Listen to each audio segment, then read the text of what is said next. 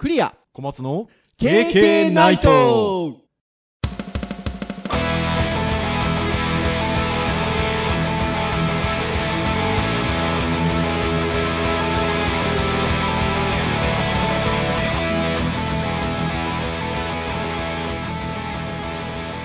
ケーケーナイト。はい、ということで、第192回、いい国作ろう KK ナイトでございます。お送りをいたしますのはクリアと、はい小松です。どうぞよろしくお願いいたしはいよろしくお願います。します。いい国。いやー、いい国作っていきますよ、KK ナイト。もう先週はね、固定についてお話ししましたからね。はい。もうね、小松先生も忙しいでしょ？まあそうですね。それなしに忙しいですね。はねえ、まあ私も5月は忙しくてですね、もう経験の収録なんかも、小松先生にすいませんっつって、この時間でなんてお願いをいあいやいしながら、やこちらもだいぶ遅い時間にね。そう、小松先生も、すいません、この時間に帰ってこれませんみたいなこともあったり、なかなか大変でございますが、なんか Facebook のタイムラインなんか見ておりますと、結構他の先生も大変だみたいなことを投稿されてる先生もいらっしゃって、なんでしょうね、師走ってわけでもないんですけど、先生が忙しい時期なんでしょうか。はい。だからところもございますが、KK で話してるのは、あの、気分転換になりますよ。う んはいそうですねそんな KK ナイトでございますが、まあ、早速今日、中身に入っていきたいなというところではあるんですけど、今日はあの、ハードガジェットのターンなんですよね。はいまあ、ハードガジェットのターンといえば、あんなガジェット欲しい。こんなハードいいじゃないか。みたいなネタでお話をすることが多いんですが、もうハードガジェットって言って、この時期といえばもう、これじゃないでしょうか。ハーウェイ問題。ハーウェイショックとかね ハーウェイショックとも言いますが、いやー、これですかね。うんうーん。まあ僕当事者ですからね若干ねああ、そうですね。小松先生は当事者でいらっしゃいますね。ということで、まあね、あの、聞いていらっしゃる方で、どうでしょう？ハーウェイ問題とか、ハーウェイショックというふうに言った場合に、なんだろう？っていう方は、これぐらい取り上げられてると、そんなに、なんだろう？っていう方は多くないんじゃなかろうかと。皆さん、ちょっと知ってらっしゃるんじゃないかなと思いますが、ハーウェイというね、いわゆるモバイル端末、世界で2位ですかね。ああでかいですうねーん世界第2位という、えー企業に対して、トランプさんがね、もともと、まあ、声明を出していて、制裁をすると、うん。えーいうことで、まあ、トランプ政権、制裁をするっていうようなことを、まあ、言っていたんですが、そこに対して、このハーウェイ問題というふうに言われるようになった、まあ、ニュースとして非常に大きかったのは、テッククランチさんのちょっと記事を最初に参照させていただこうと思うんですが、5月20日の記事ですね。Google がファーウェイに対して Android のサポートを中止へというニュース、記事を出してるんですけど、はい。まあ、テッククランチさんに限らず、えっと、割と一斉にババババッとこのニュースがうん。駆け巡りまして、最初はこれは、えっと、ロイターさんがすっぱ抜いたのかな？うんそうですね。Google は脱ファーウェイに向けて措置を取り始めたというところで、オープンソースライセンスでカバーされる部分を除き、えーハード、ソフトのサポートを停止と、うん停止したと記事になってますね。これにより Android のアップデートの提供はすでに停止された。AndroidOS とのものはオープンソースなので利用できるが、Google からのサポートはなくなるというニュースが出まして、5はい月20日。いやー、もう、びっくり仰天でねすよ。そうですね国の制裁としてそのスパイ問題とかねバックドアの問題とかいろいろあって、うんまあいろいろあってのことだと思うんですが、まあそれでもね国がこう一企業をまあ、制裁として止めるっていうことをね、いやー、すごいですね。うん、でまあそういえばっていうところでねはい。ZTE っていうメーカーがはいはいはいはいありましてはい。で僕もね、前まあ、前職とかで端末で、まあ、割と痛い目にあった機種があるんですけど、はいでまあ、一応それこでもまあ名称は聞いていて少しずつ良くなってきたイメージはあるものの最近パタッと聞かなくなったなと思った聞かないですよね。うんまあ、ちょっとねイランの、まあ、金融措置っていうのに違反してたらしくてですね、まあ、その制裁をまあ、受けていてですね、まあうん。不利益を被っていると、うんまあ、いう記事もねこのテッククランの記事にありますけどはい。それのこうお次にファーウェイかっていう感じだと思そうですね。ちょっとね規模はねちょっと違うと思うんですけど。はい。まあ、ZT 自体は、ちょうど1年ぐらい前ですかね。7年間の金融措置を発表ということで、7年間、えーギズモード、ね、ギズモードさんの記事にもあのあるんですけど、まあ、そこに続いてというところでしょうか。はい。今回ですよ。うん。でね、さっき冒頭にちらっと言いましたが、まあ、じゃあ、ファーウェイさん、どのぐらい大きいのかっていう感じなんですけど、韓国のサムスンに次いで世界2番目に大きい携帯電話うんメーカーということですよ。でかいですね。でかいですね。まあ、最近、アップルを抜いたが、米国ではほとんど携帯を販売していないというような記事。ますねまあ、今参照しているのは、えー、とこれはダイヤモンドオンラインさんの昨年の12月、2018年12月、ファーウェイはなぜ大問題なのか、早分かり Q&A というウェブページがありまして、まあ、そこにそもそもファーウェイってどれぐらい大きいものなのかっていうところに書いてあるんですけど、まあでもね、今言いましたけど、米国ではほとんど携帯を販売していない、ここなんですかね、ひょっとしたらね。どうなんでしょうね。ですまあ、で、どのくらい大きいかっていうと、まあ、インテルを上回る約18万人の従業員を要していると。18万、すごいですね。ねえ。まあ、2018年のこれ12月の記事なんで、えーその前の年だと思うんですけど、昨年っていうのはまあ2017年なのかな？うん売上高925億ドル。約10兆4000億円。中国の電子商取引アリババグループの3倍を上回る。うんあのアリババさんを3倍上回ると。ね、どどっかの国の国家予算レベルですよね、このねえ予算の約3分の1、昨年は130億ドルを研究開発に注いでいるということで、まあ、いわゆる R&D のその費用は世界トップクラスと、まあ、そのぐらい大きなメーカーであると。まあ、研究だけでね、130億ドル、1兆3000万ってすごいですね。いやー、すごいですね。まあ、そのぐらい、まあ、大きなところに対して、まあ、Google さんが 今回、まあ、トランプさんの制裁のに合わせて停止してきたと。まあ、そもそも、まあ、先ほど小松先生がちらっとおっしゃってくださった通り、まあね、安全保障上の脅威になるというところで、ファーウェイさんをっていうところではあるんですけど、いろんな報道出てまし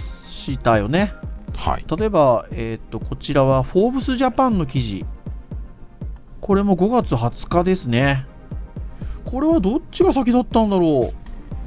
そその Google の停止が先だったのか、ちょうど本当同じぐらいの時に記事出てますけど、オランダでファーウェイのバックドアが発見されてると。政府調査で、オランダでの中国のスパイ活動に関与した疑いが持たれていると。まあ、っていうところですよね。やっぱりちょっと。まあ、そういったことが、まあ、アメリカでも懸念されていたというところで、安全保障上の脅威というところでの、まあ、トランプさんの制裁っていうところでしょうかね。まあ、イタリアでもバックドア発見との報道ということで、なかなか厳しいですね。全世界からこう言われてしまうと。まあね、もう信用の問題もありますからね、ここに関してはね。うーんまあ、ちょっと怪しい端末を使おうっていうのはなかなかしないですからね、かなり影響あると思いますね、これ。いやー、本当そうですね。まあ、当然、日本でも、まあ、販売もしておりますし、結構な感じで売れておりますので、そのうちのお一方ということで、ああ、はい、ありがとうございます。そうです。メイト P20 ですよね。僕は P20 プロです。プロだペはいに P20 プロですよね。まあ、いわゆるグレードの高いグレード高いですよ。ね。デスクトップモードが使えるという そうですね、カメラもね、すごくいいですよ。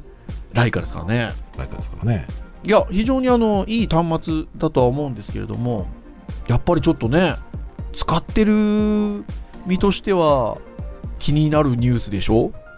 ね、学生からもね、先生大丈夫ですかって言われますよね。まあ大丈夫ですか言われても、まあとりあえずはどうし、とりあえずどうしようもないですからね。ひとまずは。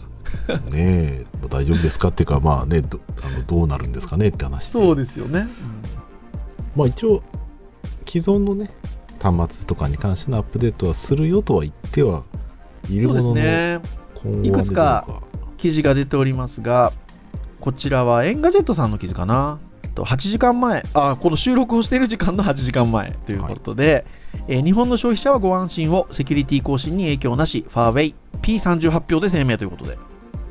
すげえタイミングだな、これ。先ほどのね、小松先生が P20 プロだって話をしましたけど、このタイミングで P30 発表したんですね。そうですね。まあ、これに合わせられたのかわかんないですけど。はーい。まあ、日本の消費者の皆様は安心してご購入ご使用くださいとコメントをされているというとことろで。と言われましてもって感じだけど。ねえ、ただ、米制裁に関する発言は下記の通りということで、まあ、いくつか抜粋をしてるんでしょうけど、米国の制裁に粘り強く対応していくと、制裁は我々にとって再出発になると信じているというコメントを残している感じですね。まあ、Android はスマートフォンの OS として常にオープンソースで、当社はその重要な参加者として Android の発展と成長に非常に重要な貢献を果たしてきたと。当社はユーザーや産業にとって有益な Android エコシステムをさらに発展させていく所存だと。まあ、仲間だよ、味方だよということでしょうかね。さらに、ファーウェイおよびホナーブランドについて、えー全世界で販売済み、または販売中のスマートフォンたおよびタブレット PC において、その使用および継続的なセキュリティアップデートやアフターサービスが影響を受けることはない。日本の消費者の皆様は安心してご購入使用してほしいというような、ね、ことを、まあ、まあ、他にもいくつかおっしゃってるみたいですけど、まあ、言っていると。まあそう言いますよね、そりゃね。まあね、実際のところどうなんでしょうね。実際その通りかもしれないし、そうじゃないかもしれないけど、今こういう報道が出ちゃった以上、影響はまあ半端ないでしょうね。うーん。エンガジェットさんで同じぐらいの時間に出てる別記事もありまして、まあ、ファーウェイ制裁、通信機器とスマスマホ保守に限って猶予。ユーザーの混乱を防ぐ狙いということで、3ヶ月間に限って一部取引の猶予を認める措置を発表したと。サブタイトルがね、3ヶ月後どうなることやらって書いてありますう。ーん、書いてありますね。米商務長官の方ですね。声明にて、この猶予措置はファーウェイの機器に依存する電気通信事業者に他他社から調達する時間を与えることを目的としていると。まあ、それだけ米国内のファーウェイの顧客が広範囲にわたっており、まあ、今回の輸出禁止措置が意図しない結果をもたらす可能性を織り込んでいると言えそうですということですね。ここまで巨大だとね、そんなおいそれと簡単に潰れることはないとは思うんですけど、まあそうですね。うんただ同じようにずっと売り上げ上げていけるかっていうと、うん、ちょっとこのエコシステムから外れるとなると、ちょっと難しくなるんじゃないかなと思っちゃいますけどね。ですよね。私は中国の大学に何度か授業で行ったりししてるので、まあね、あの向こうのネット環境をちょっとこう使ったりとかはしてたりしますけど、中国の国内って基本的に例えば Google マップとか、Google そのそのそのもののその検索機能とかっていうのを使えないんですよ。もともとね。まあ、フィルタリングしますからね。そうそうそうそうそう。使えないんですけど、まあ、それで言うと、国内の市場だけに目を向けたらですよ、うん。何かそういったものに変わるもの、YouTube があったりもしますけど、中国の国内で言えば、それこそだから YouTube も見れないので、うん。そあの。別のあるわけですよ、動画はいサイトが、似たような。それに置き換えりゃいいっちゃいいだけの話な気はしますけど、うん国内だけに目を向けたらですね、そうですね。ただその世界規模第2位っていう規模っていうのはその国内だけの話ではやっぱりないじゃないですか。うん、まあ、縮小せざるを得ない気がしますけどね。そう考えたときにじゃあその中国以外の Google のサービスに対して恩恵を受けている世界の人たちっていうのが、まあ、例えばですよ仮に独自 OS みたいなところでうん立てたりとか、まあ、そこに載っているアプリだったりサービスみたいなものも独自で開発するみたいなところでね。やったとしてもちょっとなかなかやっぱ中国以外の市場だと難しいのかなっていう。うん。気もしますよね。そうですね。もう、結局、なんだろうな、ソフトウェアとして優秀とかね、ハードウェアと優秀っていうのは、そさっきのね、開発の予算とか見ても、ねえあの予算見るとっていうことありますけど、ね、勢いから見ても、まあ、いいものは作るでしょうねっていう感じはするんですけど、うん、じゃあそれを今までね僕らが仕事で使っているような、ね、Google ドキュメント Google スプレッドシート Gmail、YouTube、まあ、そういったものをわざわざ変えてですねうん。あのそちら側に慣れるまで頑張ろうかっていうとまあこちらとしては結局メールアドレスに紐づいたサービスとしてうん。他のを選ぶ理由が逆にないのでないですもんね。スマートフォン専用の OS 買ったけど俺のメール見れないじゃ困っちゃうので。そう。中国国内の場合だからそういう Google のサービスが使えない面もあるのでってなりますけど中国以外のことでかんで言えばいやじゃあ他社のスマートフォンだったら使えるからそっちで構わないんですもんね そうねそのね独自のその OS だったりサービスっていうものがファーウェイがもし仮にやるんだとしたらそれが成熟してくるまで待つ必要はないですもんね。うんそうですね、ないですね。う んないですもんね。そうだからやっぱなかなか国内はともかく国外は難しいんだろうなっていう気はしますよね。うんそうですね、まあ、もし買うかもしれないってなったら、うん。まあやっぱりちょっと別の付加価値だったりとかはい。別の使い方、まあ、例えばこの間みたいなね、そのデスクトップ OS で、えー気軽になんか挿したらすぐ使えるとか。はい。まあそれもねその先のネットのサービスありきな話なのでまあなかなか難しい話でありますけど、例えばまあ絶対ないですけど、まあ、そのマイクロソフトのね、OS が乗る、うん。まあ、Excel、Word が使える。でそれがこう繋いだら、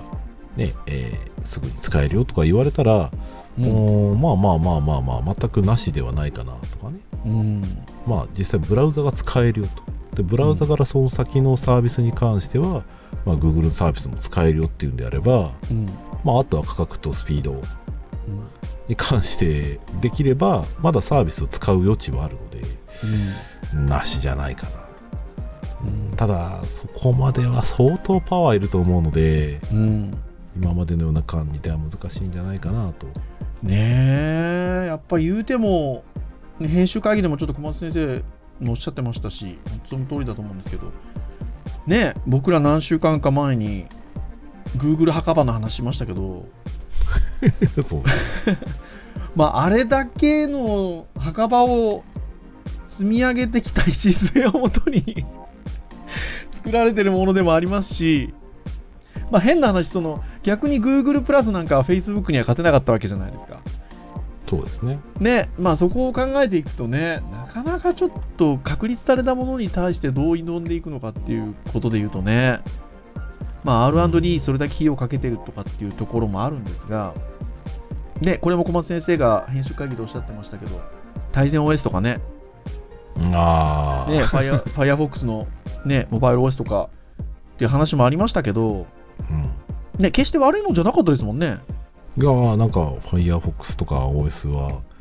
良さげな感じはしましたよすごい、うんでもやっぱ難しいっていう側面を考えるとね、いい悪いじゃないところがありますからね。うん。まあなんですかね。個性ならぬ目立つものとしてはまあちょっと持ちたい気分はありましたけど、うん。普通に日常で使うかって言ったら、うん、なんか IoT のね研究とかでちょっと触ってみたいとか使ってみたいはあるかもしれないけど、うん、通常のコミュニケーションだったり仕事でねちょっと使おうかなと思うとまあ新しい OS でっていうのはなかなかちょっと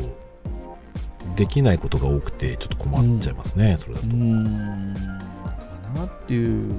気がしますよね。またやっぱり結構でもね、代表の方、ファーウェイの CEO の方は、結構ち強気な感じではあるみたいですよね。えーね。ビジネスインサイダージャパンに5月20日の記事で上がってまして、ファーウェイ CEO インタビュー、我々は必ず頂点に上り詰める、そして生き生きて帰ってくると。言ってると。まあ一応大きいことはねいいことなんでまあまあ何かしら新たなね機器だったりとかソフトウェア出してくれるかもしれないですけど。まあここ10年のインフラの壁は相当厚いんでね。おいそれとなかなかみんなが普段使いできる OS にはなかなかなりえないんじゃないかなと思っちゃいますけどね。まあ果たしてどうなることをやらというところではございますが小松先生はどうされるんですかってことはないんですけど。その まあ、こう見てもですね、はい僕あの前の端末をですね、はい。まあ、6年使ったわけですよ。ううんうん。同じ機種を。まあ一応うん。途中でね、あの新興品に取り替えたりはしてるんですけどはい。まあ一応使えたわけですよよっぽどソフトウェアとかがあの早くアップデートするようなアップルみたいな感じにならなければうん。スペックに関しては相当高いのでうん。まあしばらく使っていけるかな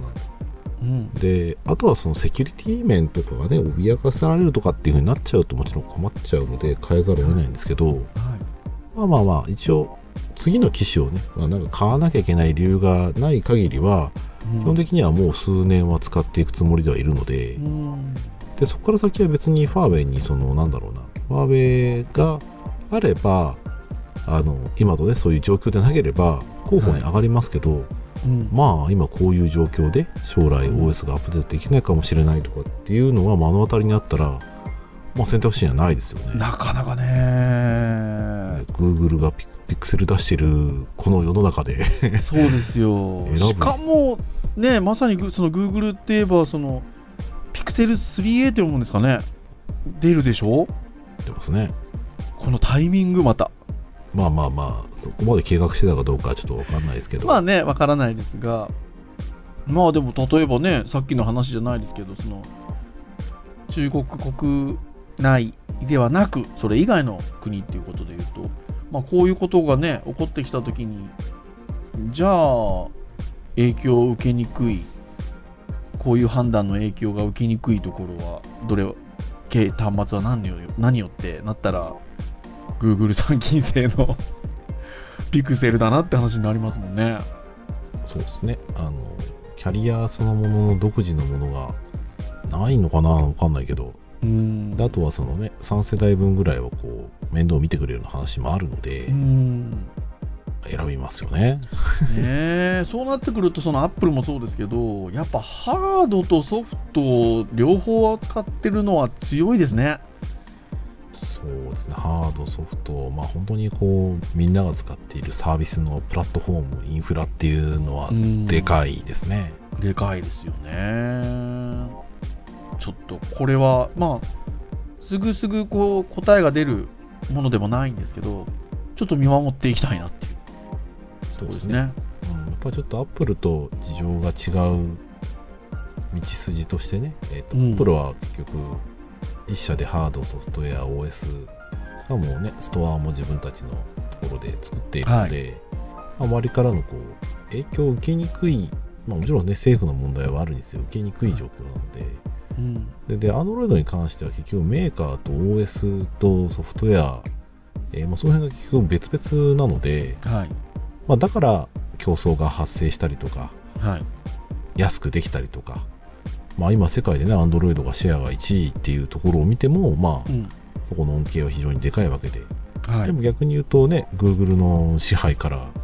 非常にこう逃れにくい構造なんだなっていうのは まあまあ改めて今回の構図は感じますよね。で、まあ、数年前から Google が自分のところでも端末を出してるというところもありますからね。どことなく私がふわっとしてるのは、あのリンゴ側だからっていう話はありますけど。まあ対岸の火事ですからねこれはね。うーんということはありますが、ただ、とはいえ、やっぱ気になる話題ですね。そのこういう情報端末なんで、まあ、結局、その大元になってるバックオーダーだなんだみたいなところっていうのがやっぱり気にはなるじゃないですか。うんまあね、アップルの CEO のクックさんはその辺は突っぱねたみたいなバックドア絶対作らないみたいな話もあったりとか実のはあるのかみたいな話もあったりとか、まあ、こういうのは尽きないので広く行く末を見守っていきたいなっていうのはやっぱり感じますね。てなところでしょうか。お今日はコンパクト。はい。KK ナイトは毎週木曜日に配信をいたしております。公式サイトアクセスをしていただきますと、もうプレイヤーがございますので、まあ、そこで直接聞いていただける。まただし、iTunes ストアなどの購読登録サービスで購読登録していただくと、まあ、自動的に降ってきますので、好きなタイミングで聞いていただけると。先日、あの、学部から内部進学で院に進んでる留学生のことを話したんですけど、ポッドキャスト俺やってるんだよねって言ったら、えー？っつって、すごい驚いて。なんで？いや、ポッドキャストがやっぱすごいんですって、今。アメリカ。あー、なるほど。すごい流行ってるんですよ、へーやっぱり。でもすごいんですって。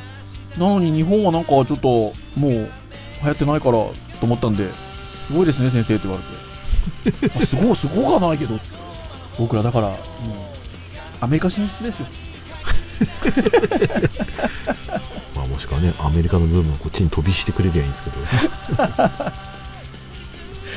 てなところでございますので、私ども192回頑張ってきておりますので、えー次回以降も頑張ってまいりたいと思いますので、ぜひ皆さん、お聞きくださいませ。はい。はい、ということで、以上、お届けをいたしましたのはクリアと、はい、小松でした。それでは次回193回の配信でお会いいたしましょう。皆さん、さようならさよなら。